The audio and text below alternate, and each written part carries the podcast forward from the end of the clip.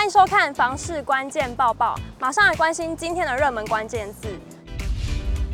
今天的热门关键字是从化区。新北市从化区这几年陆续的开发，吸引不少的小家庭啊、小资族在这边落脚。永庆房屋呢就统计了近一年的这个价量表现，发现这里竟然出现了四字头的这个最低单价。那还有一个地方竟然同时霸榜了前两名，一起来看。土城暂缓重化区最近一年平均每平约四十六点二万元，四字头房价呢是六大指标重化区中最低。暂缓重化区紧邻捷运板南线，附近还有传统市场、家乐福、运动中心，生活机能可以说是非常完善，而且又高 CP 值的选择呢，未来可以说是潜力无穷。再来观察六大指标重化区的交易量，新庄区就囊括了这个前两名，分别是头前重化区的三百零三件，以及副都新重化区的两百五十四件。永庆房屋延展中心的副理陈金平说明哦，两地之间只隔了一条思源路，算是新北市开发完成的这个重化区，机能比其他都还要完善。还有一点就是，因为附近五股工业区、新北产业园区的这个加持，大大提升了就业机会。地理位置来看呢，非常靠近，可是两个从化区各有千秋，购物族群呢也略有不同。像是头前从化区规划是以低密度、高绿覆的纯住宅为主，适合喜欢环境清幽的民众；而副都心从化区呢，比较偏重的就是商业的机能，许多办公大楼啊、文化中心进驻之后呢，区域发展慢慢的成熟，适合喜欢购物便利的民众。陈金平就总结了优势哦，比起旧市区的拥挤感，重化区的街道整齐、绿地宽广、建筑物栋距又大。居住环境更胜一筹，最重要的就是价钱，它比台北市更亲民。至于交易量后三名呢，依序是板桥的江翠北侧、三重的二重疏洪道重化区右岸、新店的央北重化区。其中央北也是后市可期的哦，以每坪六十二点六万元荣登单价最高的宝座，临近捷运环状线啊，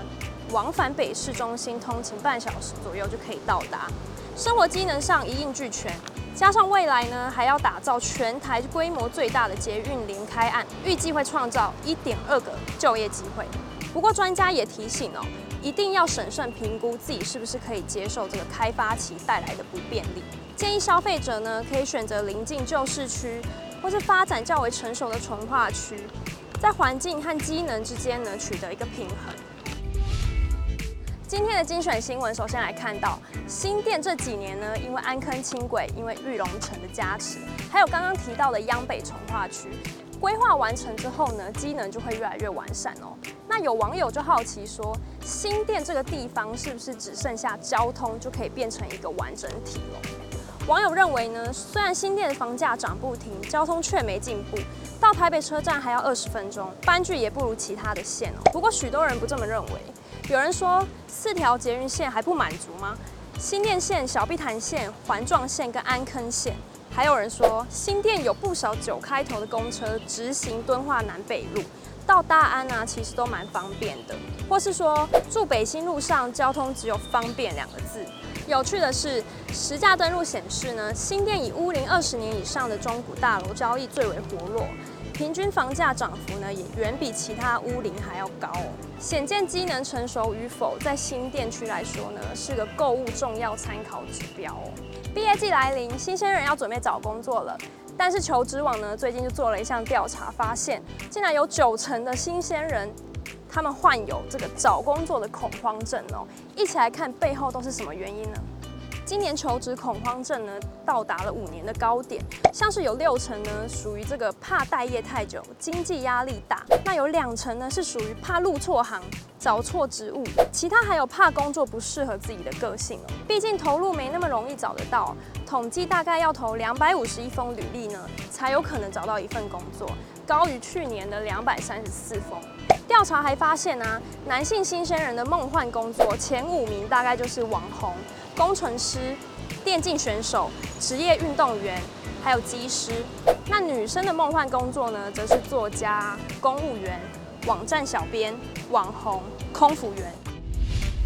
今天的买房卖房，我想问，有网友看台北的老公寓哦，就异想天开，在想说收租顺便等都更。但一直不懂，如果这些四五十年的老房子出租了十几年都都跟不了的话，最后会是怎么样？有网友就回复说，都跟最麻烦的就是人，每个住户呢都要领的比别人多，所以就搞不定。如果好处理，现在台北市就全部变新房子了。还有人说，都跟也要有建商愿意接收，没有利润的话，建商也不会做。可是地点够好的话呢，就是可以一直出租，不必担心都跟的问题。倒是产权呢会越来越复杂。所以网友就建议说，政府呢应该要成立这个各单位的公办都更，让屋主在都更中不至于受骗，更不让一些贪婪者呢可以从中剥削利益哦，导致无法新建或是偷工减料的问题。以上就是今天的关键报报。如果你喜欢这支影片的话，不要忘记按赞、订阅、开启小铃铛。我们下次见，拜拜。